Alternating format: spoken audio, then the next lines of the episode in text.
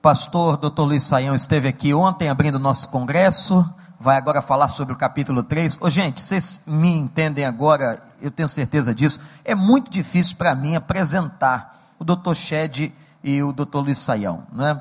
São inúmeros títulos acadêmicos e muita muito preparo, mas muita unção do Espírito de Deus, homens do Senhor. E é um grande privilégio que nós estamos tendo aqui hoje, nessa noite de sexta-feira. Você já está sendo abençoado e continuará sendo, e nós louvamos a Deus por esse privilégio. Pastor Saião. Graça e paz aos irmãos.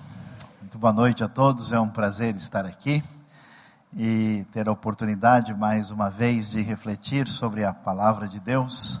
E antes de nós partirmos diretamente para a nossa reflexão em Efésios capítulo 3, que vai falar do mistério revelado, só queria dar alguns recados importantes para todos aqui. Ah, uma grande alegria e felicidade ver que o Seminário Batista do Sul do Brasil está numa parceria direta com a PIB do Recreio.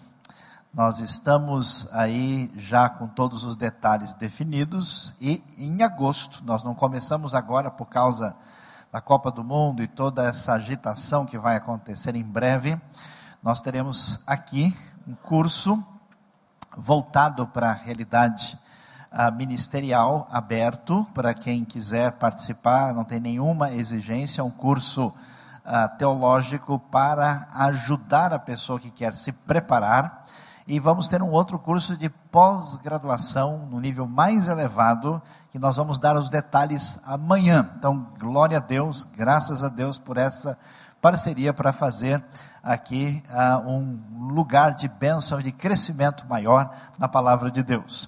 O seminário também está iniciando uma parceria com o Southwestern Baptist Seminary.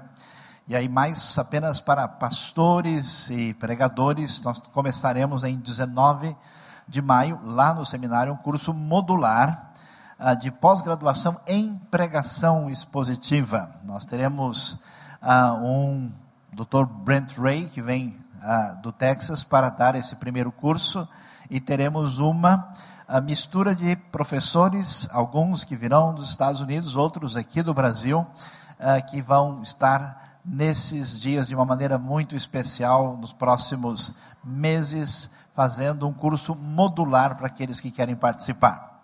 Queria avisar também a viagem que estamos fazendo. Eu estou, juntamente com o pastor Roberto Iguchi, pastor Vander e a esposa Amanda vão estar presentes, toda a igreja do Recreio convidar, quer dizer, quase toda, nem toda, porque não vai caber, o pessoal da companhia aérea vai dar problema, então nós temos um número de vagas limitadas. Amanhã, pastor Roberto e Gucci vai estar aqui para os momentos definitivos e últimos para fechar quem ainda tem possibilidade ou interesse de nessa viagem de ensino, estudo e inspiração, onde vamos conhecer Jordânia, Israel, ah, um pouco da Turquia e também da Grécia. Então vamos lá para aqueles que quiserem.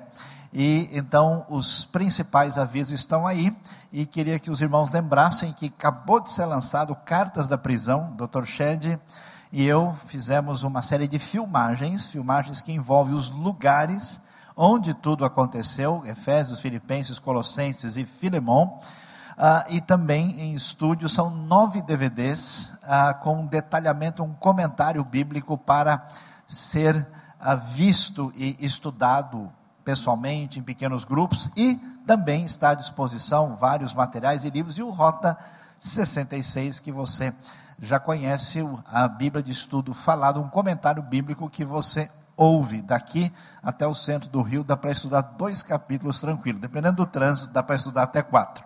Então, você tem a oportunidade especial. Mas, meus queridos, vamos lá pensar em Efésios capítulo 3. Efésios é um livro extraordinário muito especial porque ele está conscientizando, Paulo está conscientizando essa comunidade preponderantemente gentílica do que foi que aconteceu com eles. Sabe aquela coisa especial assim que alguém recebeu um presente gigantesco e ele está abrindo, ele não sabe nem quanta coisa especial e maravilhosa tem lá dentro?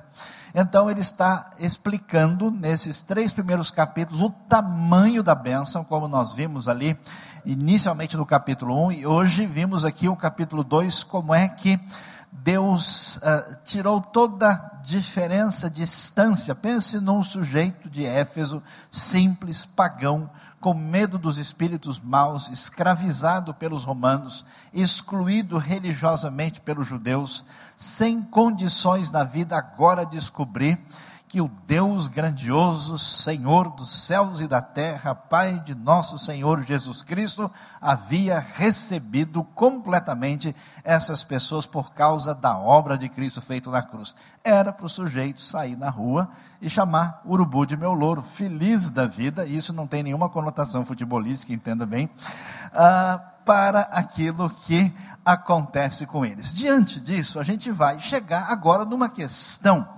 que vai ser uma questão natural eh, diante da realidade que essa comunidade da cidade de Éfeso, desses cristãos, que tem tantos gentios e também ah, ah, romanos e outros povos ali da região da Ásia Menor, mas também judeus.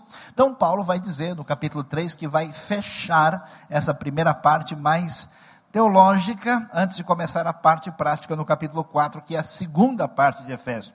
Ele vai dizer: Por essa razão eu, Paulo, sou prisioneiro de Cristo Jesus por amor de vocês, gentios. Fazendo referência à sua prisão, muito possivelmente Paulo está em Roma aí por volta do ano 61, escrevendo essa carta a essa cidade que foi tão importante no seu ministério, mas uma carta que vai servir para as outras igrejas também, certamente ele prossegue. Vocês ouviram falar da responsabilidade imposta a mim em favor de vocês pela graça de Deus, pois Paulo fora chamado para anunciar o evangelho aos gentios. É muito interessante o senso de humor de Deus, exatamente esse judeu fariseu mais fechado e religioso recebe a missão de alcançar essas pessoas com as quais ele nem podia ter contato antes.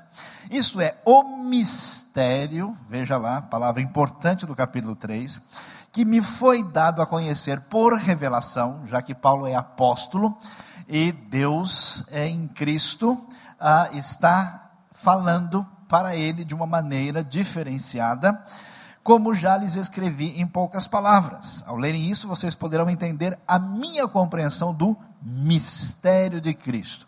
Que mistério é esse que está aqui?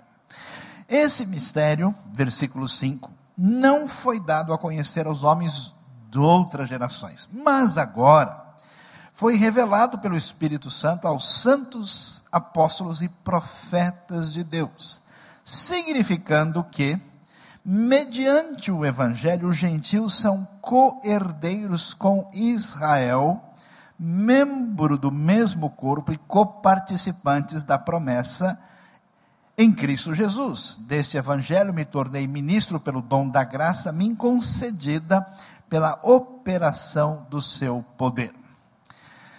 Seguramente, na hora de conversar sobre a realidade dessa palavra divina, alguns judeus e vários prosélitos que agora faziam parte dessa comunidade de Israel, começaram a fazer as seguintes perguntas: Que história é essa que o apóstolo Paulo está fazendo?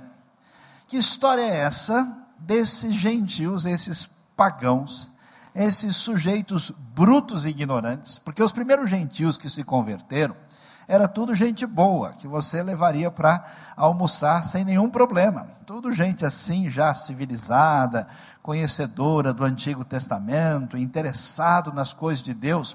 Mas quando você lê Atos 14 e começa a ver aqueles gentios ali, uh, de dialeto licaônico em Derbe, Listra, Icônio, aí você vai perceber o que é o sujeito gentil ali, totalmente bárbaro, ignorante, pagão. E aí é como se uma pessoa criada em igreja batista, igreja histórica, de repente tivesse que entrar ah, num ambiente de culto de feitiçaria, de bruxaria. Como é que essa pessoa se sentiria? A mesma sensação um religioso judeu ou um prosélito deveria sentir diante dessa realidade desses gentios pagãos. E a pergunta é: onde é que está na Bíblia que esses pagãos poderiam chegar tão perto de Deus? Onde é que está essa realidade desse movimento de tantos gentios chegando a Deus sem necessariamente terem que se tornar judeus para aproximar-se de Deus, que é o grande problema que acontece na igreja primitiva, que vai gerar o famoso concílio de Jerusalém, que acontece aí no ano 49, registrado em Atos capítulo 15. Então Paulo vai dizer, pessoal, veja bem que a revelação de Deus, uma revelação que está sendo ampliada e acrescentada, já que o Antigo Testamento não terminou a palavra divina, ele terminou com três pontinhos, reticências, dizendo: tem coisa pela frente a seguir as cenas dos próximos capítulos. Portanto, o espaço estava aberto, estava sendo esperado a continuidade e o desfecho dessa revelação, e nessa revelação que vem, está escrito claramente que o que está acontecendo agora é um mistério. Por que mistério? Não porque é uma coisa incompreensível, não é porque é uma coisa do tipo gnóstica ou oculta, porque não está escrito em nenhum lugar do Antigo Testamento a ideia de que surgiria uma coisa como a igreja. É verdade que está escrito que desde o princípio, como acabamos de ouvir, Abraão haveria de ser bênção para todas as nações da terra. Na verdade, a nação de Israel nunca foi uma finalidade em si mesma desde o Antigo Testamento. Você pode ler alguns salmos, por exemplo, que vão dizer: Cantai entre as nações a sua glória, entre todos os povos as suas maravilhas. Isso cantaram no templo em Jerusalém. Se você conversasse com um judeu religioso e perguntasse para ele: escuta, me diga uma coisa, por que é que no tabernáculo nós tínhamos somente uma menorá. Você lembra do tabernáculo que tinha o lugar santo, o lugar santíssimo, uma menorá, que é o candelabro. Se você não sabe o que é menorá, precisa ficar menorando a cada dia para aprender um pouco mais, né? Esse candelabro que uh, tinha os sete braços. Uh, e quando chega no templo, você vai ver acrescentados ali mais dez na época de Salomão. Um judeu religioso vai dizer: não, esses dez que estão aí, que tem sete braços cada um, representa o número 70. 70, na tradição judaica, representaria o número das nações que estavam em volta do mundo conhecido de Israel, mostrando que quando as nações chegavam a Jerusalém, inicialmente na época de Davi, depois na época de Salomão, e viam toda aquela glória daquele reino que era um protótipo, uma espécie de anúncio antecipado do reino futuro, eles viam aquilo e estava representado que eles vinham conhecer quem era o Deus de Israel que tinha abençoado o seu povo. E um Deus diferente, um Deus que não tem estátua. Os, os pagãos achavam que esses judeus são malucos. Eles fazem um tempo tão grande, não tem nada lá dentro. Ah, que coisa mais diferente é essa? Que Deus é esse que a gente não pode dimensionar? Portanto, essa realidade aparece mas nunca foi explicitado com clareza a ideia da igreja como ela vai aparecer no Novo Testamento. Portanto, esse é o mistério, e o mistério é que envolve a ideia de que Deus não é apenas dos judeus. Deus se revelou a Abraão, Deus vai agir por meio da nação dessa primeira aliança, e isso tem vários aspectos importantes e valiosos, mas Deus estava agindo com o objetivo que esse elemento missiológico que existia em Israel, de lehair et hagoim, de ser luz para as nações, deveria alcançar a realidade. E o que está acontecendo agora é que eles estão vendo que Deus é Deus de todos, de todas as pessoas. Isso é tão interessante, por quê? Porque a gente tem problemas na nossa vida. A gente não gosta do jeito que a gente é. Irmãos já viram isso? Quem tem cabelo liso tenta dar uma encaracolada. Quem tem o cabelo encaracolado quer alisar. Quem pegou sol demais quer perder um pouco de cor. Quem não tem cor nenhuma quer pegar um pouco a mais. Quem, né? Eu ia falar que quem é, tem pouco peso quer ganhar mais, mas há controvérsias, não é bem o caso, né? As pessoas, tem gente que é alto demais e quer encurtar um pouco, tem gente que é baixinho e quer usar um salto quase da sua altura, né? As coisas são complicadas, é impressionante todos os elementos que marcam a realidade humana e que mostram essa situação em que as pessoas se apresentam. Por isso, nós vamos ver que todas as construções religiosas humanas são construções adequadas para o interesse particular, peculiar de cada grupo, de cada pessoa.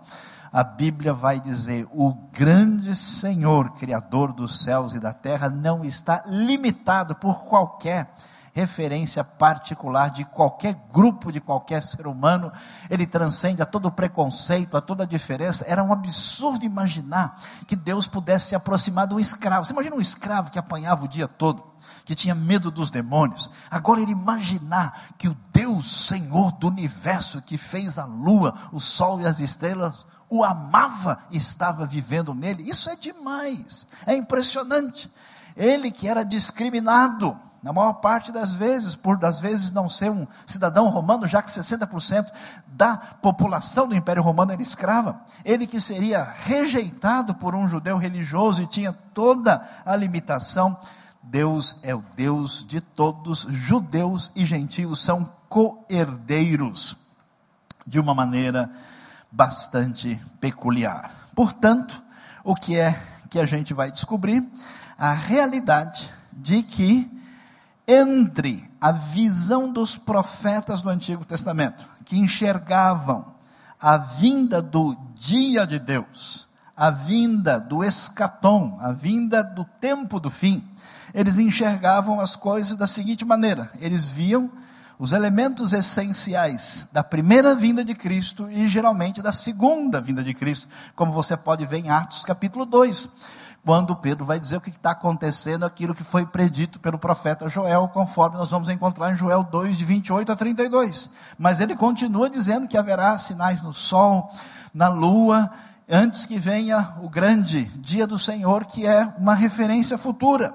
Nós vamos ver, por exemplo, Isaías capítulo 9, verso 6, um menino nasceu para nós, um filho nos foi dado, e Logo depois, o governo estará sobre os seus ombros. O governo, o reino pleno acontecerá depois. Nessa realidade, das duas perspectivas da visão, das montanhas que se enxerga, no meio você tem um vale, e lá dentro desse vale da história está a igreja de Cristo. Meus irmãos, a igreja de Cristo é a coisa mais extraordinária, espetacular que existe na história humana.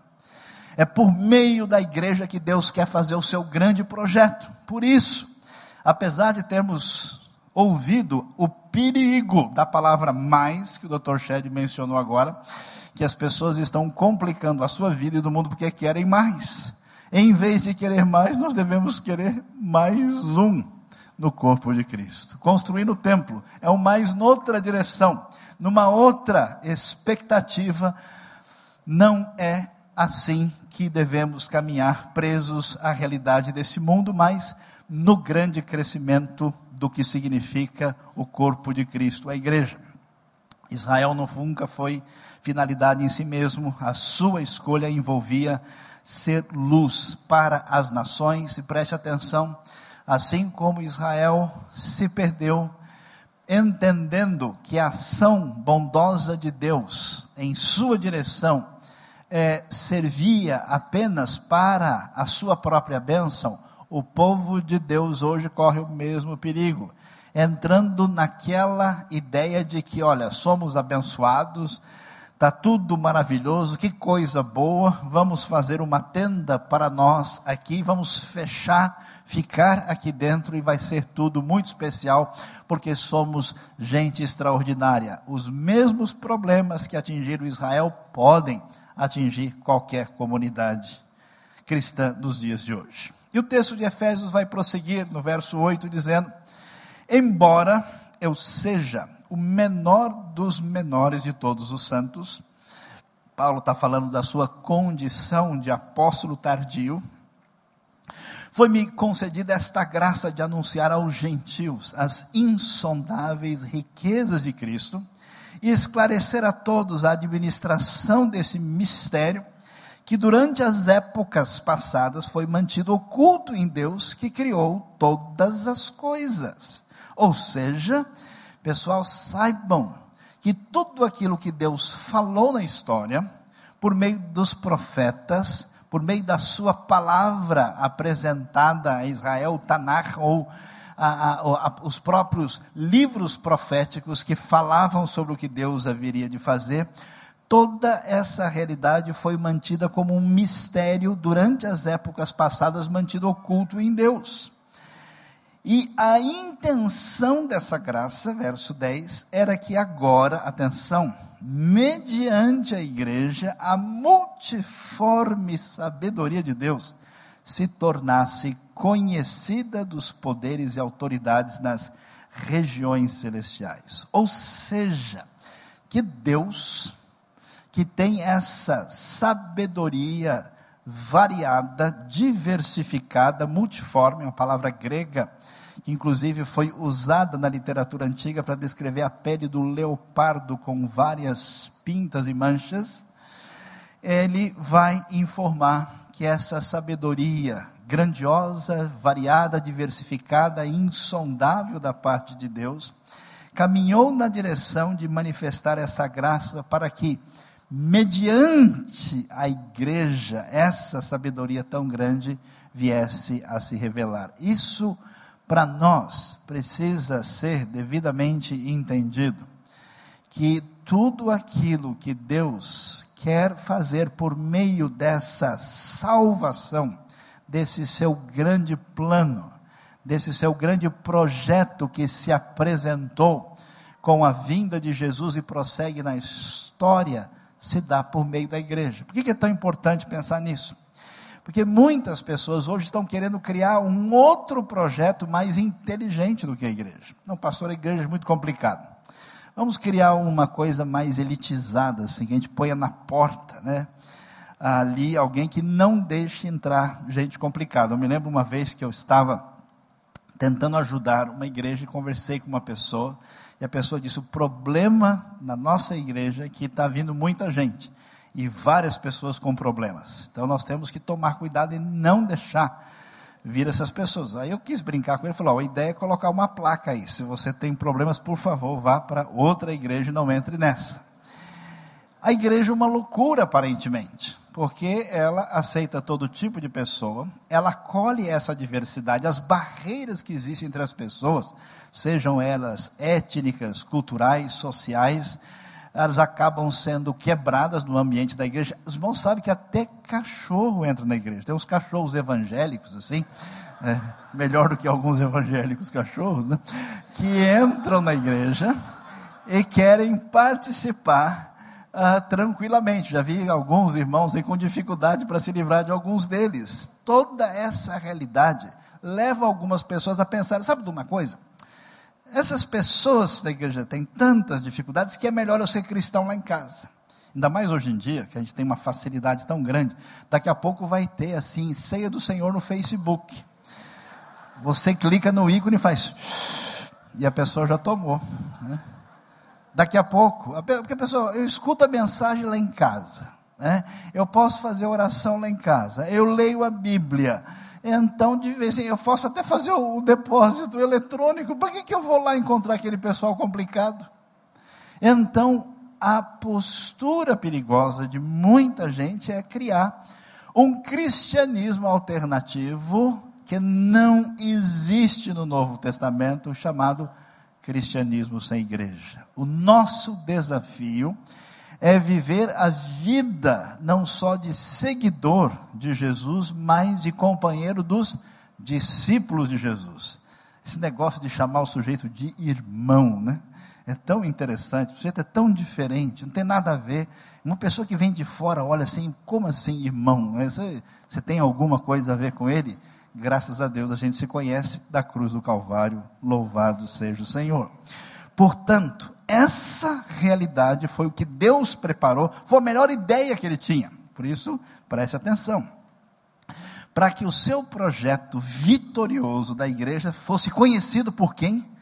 Diante dos poderes e autoridades nas regiões celestiais, de acordo com seu eterno plano que ele realizou em Cristo Jesus, nosso Senhor, por intermédio de quem temos livre acesso a Deus em confiança pela fé nele. Os efésios, como pagãos, tinham medo e pavor dos poderes do mundo angelical, do mundo espiritual. Naquele ambiente, como falamos de religiões de mistério, de pessoas envolvidas com cultos com uma influência pregnóstica que achava que a gente tinha níveis elevados até chegar num nível superior lá em cima, a preocupação, o pavor era muito grande. A gente tem na nossa cultura popular esse negócio né, que tem certos poderes desse mundo especializados que atendem a causas específicas. A ideia era relativamente parecida e eles tinham medo e pavor desses poderes. O que, que a Bíblia nos ensina? Que quando Cristo conquistou a salvação, quando Cristo destruiu tudo aquilo que poderia deixar a pessoa em desvantagem para poder aproximar-se de Deus, e guardou isso como uma espécie de, de presente especial, de grande segredo. Quer ver? Tem uma surpresa para você, quer ver? Abre agora que essa igreja representa essa grande vitória da sabedoria de Deus para mostrar, não só diante de todos os poderes, o poder maior que existe em Cristo, mas para decretar a sua vitória e libertar todos aqueles que tinham qualquer receio desses poderes que agiam na vida das pessoas. Esse foi o plano de Deus e é bonito demais ler o verso 12 que diz: por intermédio de quem temos livre acesso a Deus em confiança pela fé nele. Sabe, meus queridos irmãos, às vezes eu fico pouquinho preocupado porque parece que algumas pessoas não entenderam isso muito bem. Um dia eu fui numa igreja e a pessoa me cumprimentou normalmente. Aí eu dei a volta, alguém falou: Escuta, esse aqui, sabe quem é? O pastor Saião. Ele veio e me cumprimentou de novo. Porque a primeira vez não valeu, agora pastor gente cumprimenta diferente. Graças e paz, Senhor, prazer, isso daqui. Isso começou a falar evangeliquez comigo. Mas essa atitude, ela revela para a gente talvez uma coisa que nem todo mundo tem muito claro na sua vida: que você é o responsável pela sua caminhada diante de Deus nesse processo de salvação em andamento. Que você tem essa autonomia diante de Deus enquanto serve no corpo de Cristo. Algumas pessoas consideram pastor ou um líder espiritual como se fosse uma pessoa no nível superior, que eu vou para chegar a Deus, vou por ele que ele é mais rápido, ele é assim com o pessoal lá de cima.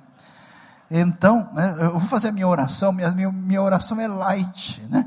ela, ela não vai tão rápido assim, a conexão é 5 kbps. Mas a oração de um ungidão do Senhor, um poderoso, oh glória, aleluia, Jesus, né? essa aí vai mais rápido. Então, e esse tipo de atitude sugere que muita gente que tem medo indevido de influências do mal, que não entendeu o tamanho do poder de Cristo, que valoriza indevidamente certas pessoas, não sabe que você pode sair correndo para o colo do Pai por causa de Cristo Jesus. Deus nos ama, Deus nos ouve, Deus nos atende, nós temos livre acesso a Deus. Por isso, essa multiforme sabedoria se manifestou. O poder de Cristo é superior a todos os poderes espirituais e eu posso ir direto a Deus por meio de Cristo Jesus. Diante dessa realidade, nós vamos ver no verso 13 que a palavra de Deus prossegue dizendo: Portanto, peço-lhes que não desanimem por causa das minhas tribulações em seu favor, pois elas são uma glória para vocês. É interessante que Paulo está tão feliz, tão animado porque ele está mostrando, está desembrulhando o presente para os efésios fazerem a festa e descobrirem o que está acontecendo. As ruínas de Éfeso não só revelam toda essa realidade pagã, mas um dos poucos lugares do mundo antigo onde foi comprovada a presença judaica, uma menorá muito bem desenhada que está até hoje lá nas ruínas, mostrando essa convivência entre os dois grupos.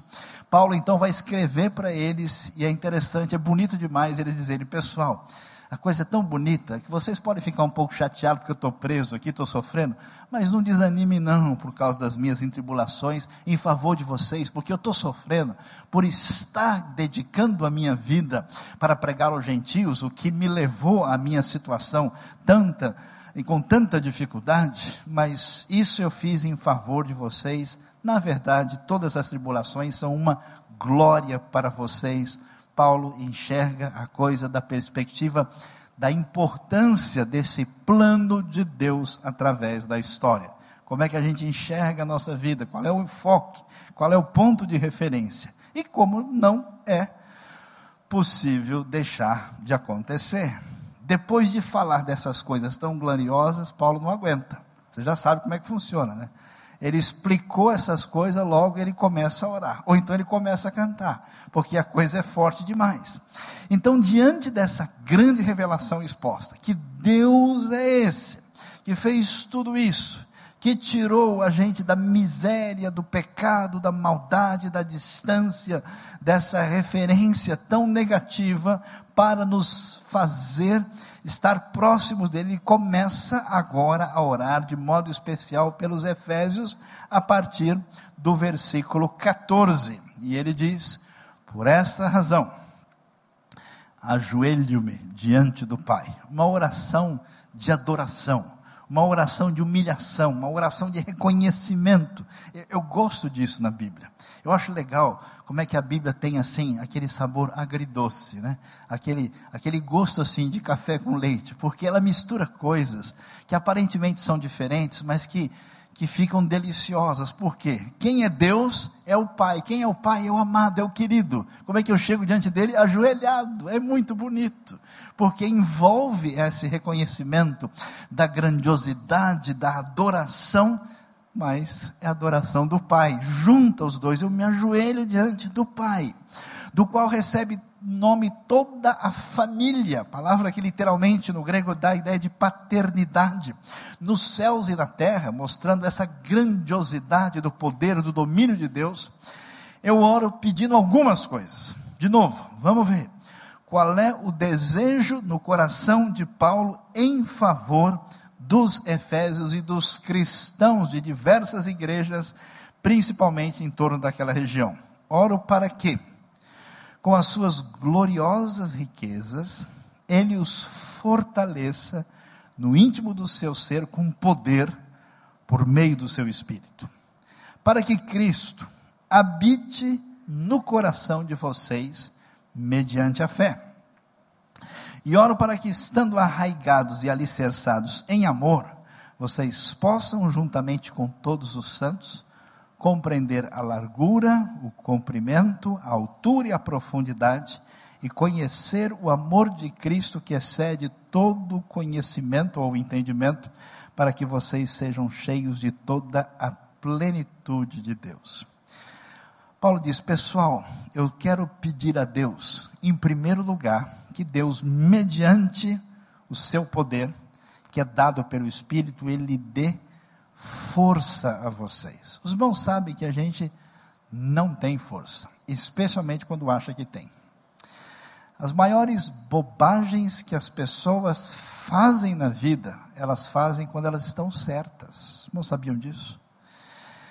Quando acontece uma briga e uma confusão no campo de futebol, ou no trânsito, ou em algum lugar, geralmente quem faz a barbaridade é quem estava certo a pessoa se sente na condição de fazer. existe uma espécie de armadilha em toda coisa da nossa vida que de alguma forma é bem sucedida. Por isso, em vez de criar mecanismos para dependermos de nós, da nossa força, é necessário saber primeiro que você vai fraquejar. Tem dia que a gente está tão chateado que a pessoa fala bom dia, você responde bom dia você. É igual o sujeito que era tão revoltado que mesmo morando sozinho resolveu fugir de casa, como eu gosto de dizer. A gente vai ter a nossa fragilidade, a gente vai ter o nosso momento de fraqueza e de luta, e a gente vai ter o um momento em que parece que a gente tem força, mas a força que nos sustenta é somente a força de Deus. Que Ele os fortaleça, fortaleça no íntimo do ser com poder por meio do seu Espírito. Nunca imagine que você tem força demais. Todo dia, num certo sentido, a gente precisa começar de novo. Quem não virar criança nunca será maduro espiritualmente de novo. E ele prossegue dizendo sobre a habitação de Cristo no coração pela fé. Para que Cristo habite no coração de vocês mediante a fé. Interessante que, num certo sentido, Cristo habita em nós individualmente, porque Cristo habita em mim, eu agora morro para essa vida anterior, mas Cristo habita no ambiente da comunidade, existe uma diferença dessa habitação de Cristo no meio do seu povo. E apesar disso ser uma realidade, a oração pede que Cristo seja definido como referência dessa habitação. É algo que existe, mas que deve ser solicitado na oração, e essa habitação se dá mediante a fé. Ou seja, isso envolve a habitação de Deus, a proximidade de comunhão, o relacionamento espiritual que é necessário ter na relação com Cristo. E prossegue falando que ele ora para que, estando os Efésios arraigados e alicerçados em amor, eles possam compreender o insondável amor de Cristo. Eu tenho ficado, às vezes, preocupado quando eu observo certas pessoas, certas comunidades cristãs depois de um tempo, a gente começa a prestar atenção em coisas menos importantes e valiosas. Às vezes eu fico ouvindo pessoas descrentes falando de comunidades cristãs. Essa aqui é a igreja da água, essa aqui é a igreja do fogo, essa aqui é a igreja do véu, essa aqui é a igreja do barulho, essa aqui é a igreja silenciosa. Os elementos que têm levado muitas pessoas a falarem sobre a fé cristã de tanta gente do nosso ambiente, muitas vezes são coisas absolutamente secundárias. O que, que é importante, meus irmãos, é que a gente entenda que assim como a salvação vem completamente de Deus, a única esperança que você tem para a sua vida, para tudo aquilo que você sabe que é ruim e que muita gente já falou e você nem conseguiu caminhar tanto, é somente o amor de Deus. Eu acho tão impressionante ver certos hinos tão bonitos escritos sobre aquilo que de fato é a essência da fé e da salvação, que significa, apesar de eu ser tudo aquilo que eu sei que eu sou e aquilo que eu não sei, Deus gosta de mim para mais de metro. Por que de Deus o amor a mim se revelou? Por que, que Deus resolveu prestar atenção em mim e atingir a minha vida? Ele não tem nenhuma razão. Então, se você quer saúde na sua vida pessoal, se você quer caminhar, a coisa mais valiosa para livrar você de tudo aquilo que machuca e assola a sua consciência, a sua alma, é a compreensão desse amor insondável de Deus. Interessante que Paulo vai longe, né? Ele usa uma nomenclatura que envolve até uma a, a, uma descrição tetradimensional, largura, comprimento, altura e profundidade, para falar sobre esse amor, não necessariamente de modo matemático, mas para dizer, pessoal, é absolutamente insondável. Tem vezes que a única descrição que a gente pode apresentar para o amor de Deus é lágrimas rolando dos nossos olhos. E conhecer o amor de Cristo, que excede todo conhecimento, para que vocês sejam cheios de toda plenitude de Deus. Ou seja, o que é que todo mundo quer? Todo mundo quer ser grande, quer ser importante. Por isso a gente compra mais. A gente, de alguma maneira, reforça os nossos aspectos positivos. O que, que o mundo antigo tem? Tem essa sociedade estratificada em função da religião, onde eles querem chegar lá em cima, serem poderosos. Tanto é que o imperador exige adoração, ele é o máximo. O qual é o caminho dessa ascese espiritual? É subir através do plenoma, é chegar na plenitude. E aí Paulo disse: Você quer saber mesmo quando é que você vai arrebentar a boca do balão? Você quer saber quando é que você chega lá em cima? Quando você entender, conhecer muito, plenamente, o amor de Cristo que excede toda gnosis, tudo aquilo que existe Aí vocês vão ver o que significa ser cheio da plenitude de Deus. Fica preocupante quando a gente vê algumas pessoas diante da sabedoria humana, diante das realizações humanas, brilharem os olhos e palpitarem o coração e acharem que a coisa mais extraordinária do mundo, a história do Evangelho, se tornou uma coisa simples e conhecida. Só quando nosso coração, sintonizado na oração de Paulo, para para meditar, receber, aprofundar em oração, sentir se é que é possível, esse tremendo amor de Deus, isso é atingir plenitude, isso é atingir o máximo da vida, isso é chegar lá. Diante disso, Paulo não tem condição de continuar mais orando. Agora, meu amigo, agora é fogo puro. Agora é glória. Agora para fechar. Efésios 1, 2 e 3. E aí ele vai fazer uma declaração de louvor e adoração, dizendo: Quer saber de uma coisa? Glória a Deus, porque todo mundo tem acesso. Não tem nada mais que o impeça chegar a Ele. Graças a Deus por esse presente surpresa extraordinário da história. A igreja é o grande mistério. Mas, pessoal, a vitória é completa, porque nós estamos diante daquele que é capaz de fazer infinitamente mais do que tudo que pedimos ou pensamos, de acordo com o seu poder que atua em nós. A Ele seja a glória na igreja, em Cristo Jesus, por todas as gerações para todos sempre. Amém e amém. Diante disso, só resta a gente adorar, louvar. E esse Deus, que você talvez fique chateado, porque algumas coisas não deram certo na sua vida, porque a sua vida espiritual, talvez você nem entende por que ela fraquejou.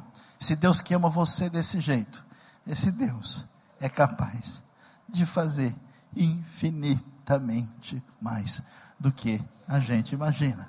Por isso vale a pena ter total confiança, tranquilidade e depositar nossa esperança no colo do Pai, porque Ele vai fazer isso. Ah, como vai ser bom! Vai chegar um dia, a gente vai olhar para trás e falar: Deus, eu consegui, eu venci, eu cheguei, finalmente. Louvado seja Deus que Ele abençoe a nossa vida nessa noite. Amém.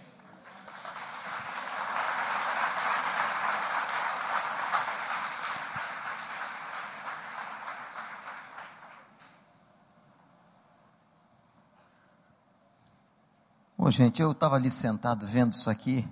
Eu queria que a gente tivesse alguma reação mais pentecostal. Depois de uma exposição dessa da palavra de Deus. Você pode ficar de pé, dá um aleluia, glória a Deus, pela nossa salvação, por essa palavra. Pode fazer isso. Se nunca fez na vida, faz pela primeira vez. Abre essa boca aí. Que fala tanta bobagem, agora dá glória a Deus. Ô povo travado. Pode sentar. Ô caçulinha, nós vamos ter um momento escola agora, rapaz.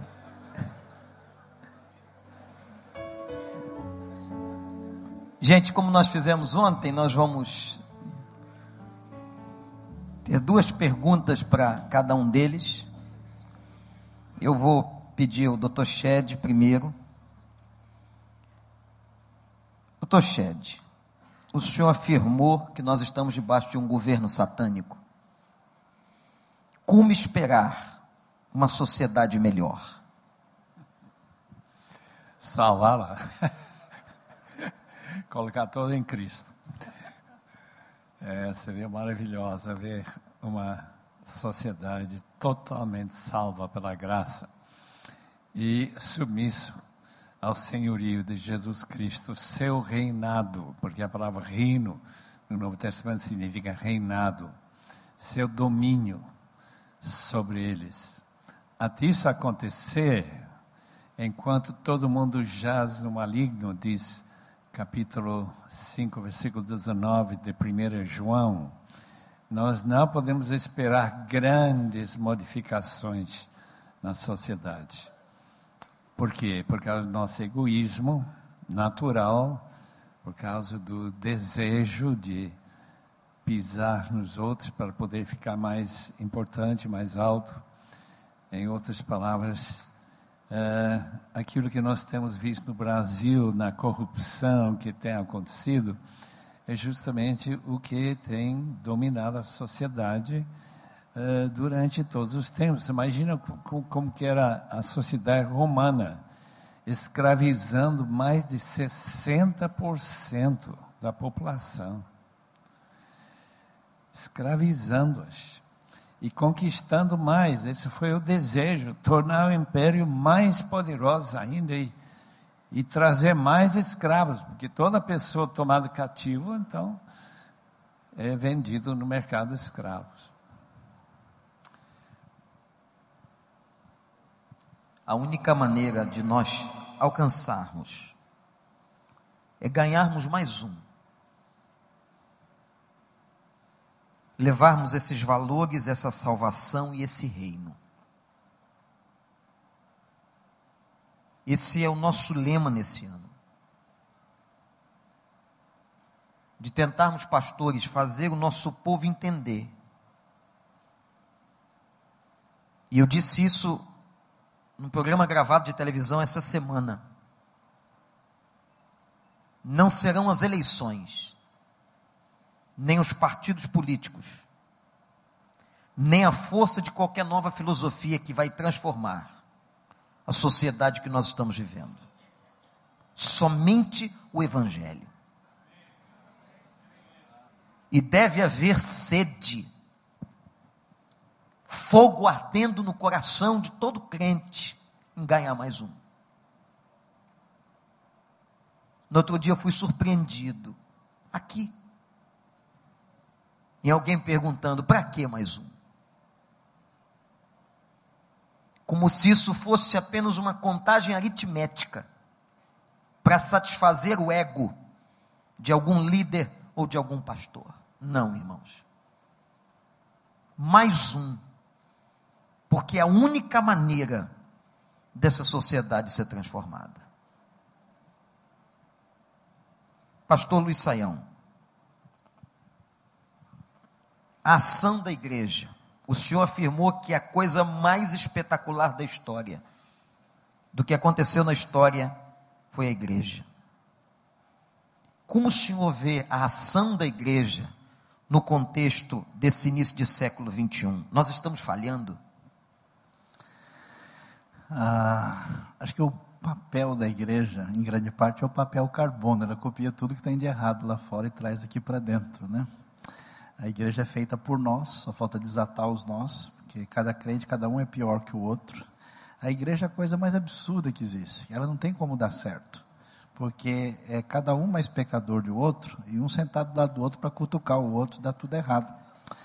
Por isso, a igreja é composta de pessoas que estão tentando destruir a fé cristã há dois mil anos e até hoje não conseguiram.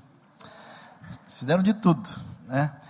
Isso mostra para a gente como a fragilidade, as limitações que marcam essas pessoas alcançadas por Cristo, elas são uma realidade indiscutível. Às vezes eu vejo pessoas, oh, como é que pode acontecer isso? Onde já se viu? Leia o Novo Testamento, acontece até pior.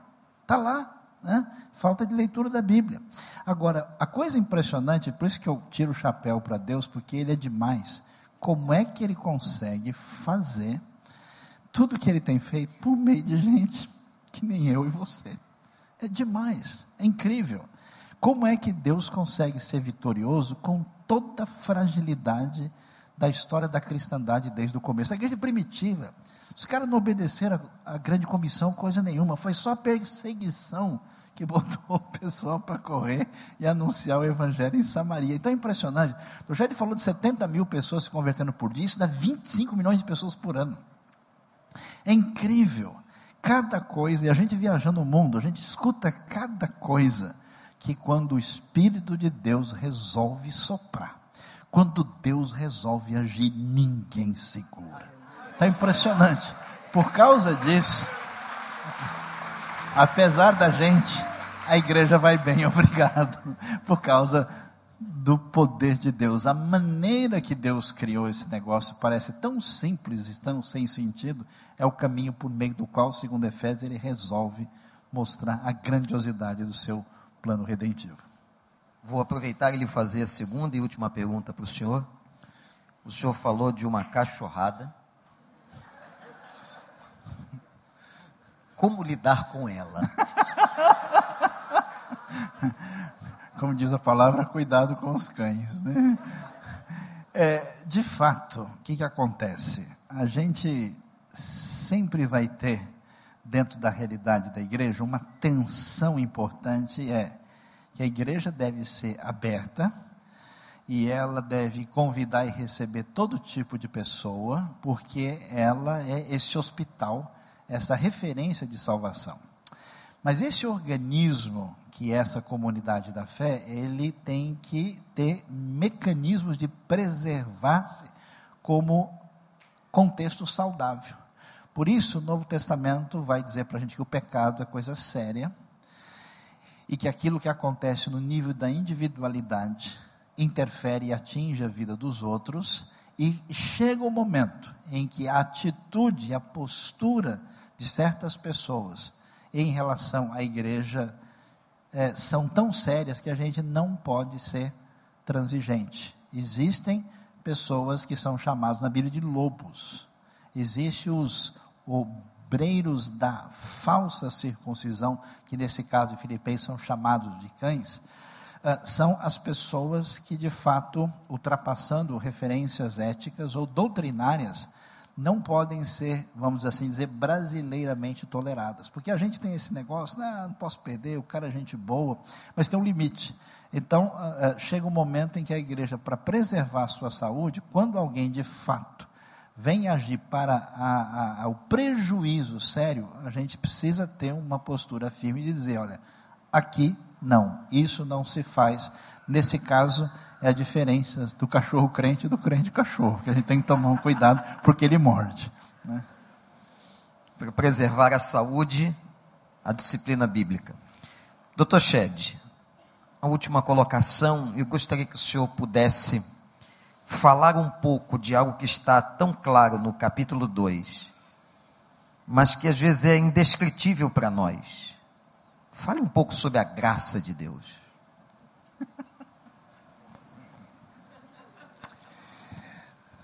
A palavra graça tem muita graça, com certeza. Graça significa uh, favor que é oferecido a pessoas que não merecem esse favor. É por isso que é tão estranho o plano de Deus de dar vida a pessoas rebeldes, subversivos, gente que é contra Deus e receber a graça da transformação em Cristo. É como Jesus na cruz, pedindo perdão para aqueles que o crucificaram, ele busca para nós, rebeldes, opositores de Deus, pessoas que odeiam a Deus, não querem nada com Ele, o mais que possa negligenciar, ficar longe dele, ele diz: Eu quero salvar eles. E isso se chama graça. Graça. A gente vê isso refletido em alguns casos interessantes em que pessoas transformadas pela graça chegam a alguém que lhe prejudicou, por exemplo, um caso que eu soube, em que o pastor Ku, lá em Singapura, quando foi preso, o pior elemento do país, o mais procurado, assassino, ruim demais, ele vai chegar lá na prisão, ele vai ser enforcado e diz: Jesus te ama e eu te amo. E sabe que ele recebe uma chuva de saliva na cara, ele vai limpando os, os óculos e volta no dia seguinte e fala a mesma coisa de novo. E todo dia, durante um mês, ele fala a mesma coisa. E finalmente ele telefona, diz: Olha, aquele preso quer falar consigo. Quando ele chega lá, ele diz assim, o seguinte: quem é o Senhor? O Senhor disse que me ama. Por que, que o Senhor me ama? Pessoa tão ruim como eu sou. E quem é esse Jesus? Eu nunca ouvi falar, nunca ouvi falar dele. Daí ele explicou o caminho da salvação e aquele preso se converteu antes de ser enforcado lá em Singapura. Isso é graça, irmãos. Graça é uma pessoa que é o pior elemento que existe, recebendo perdão do Senhor Jesus. Pessoa que nunca ouviu falar dele e que só cuspe na cara de quem fala eu te amo. Vamos agradecer a esses homens de Deus. Meus irmãos, eu acho que o que vai sustentar e o que sustenta a nossa vida, o que cura, o que transforma é a palavra não é o poder de homens, mas é a palavra do Senhor.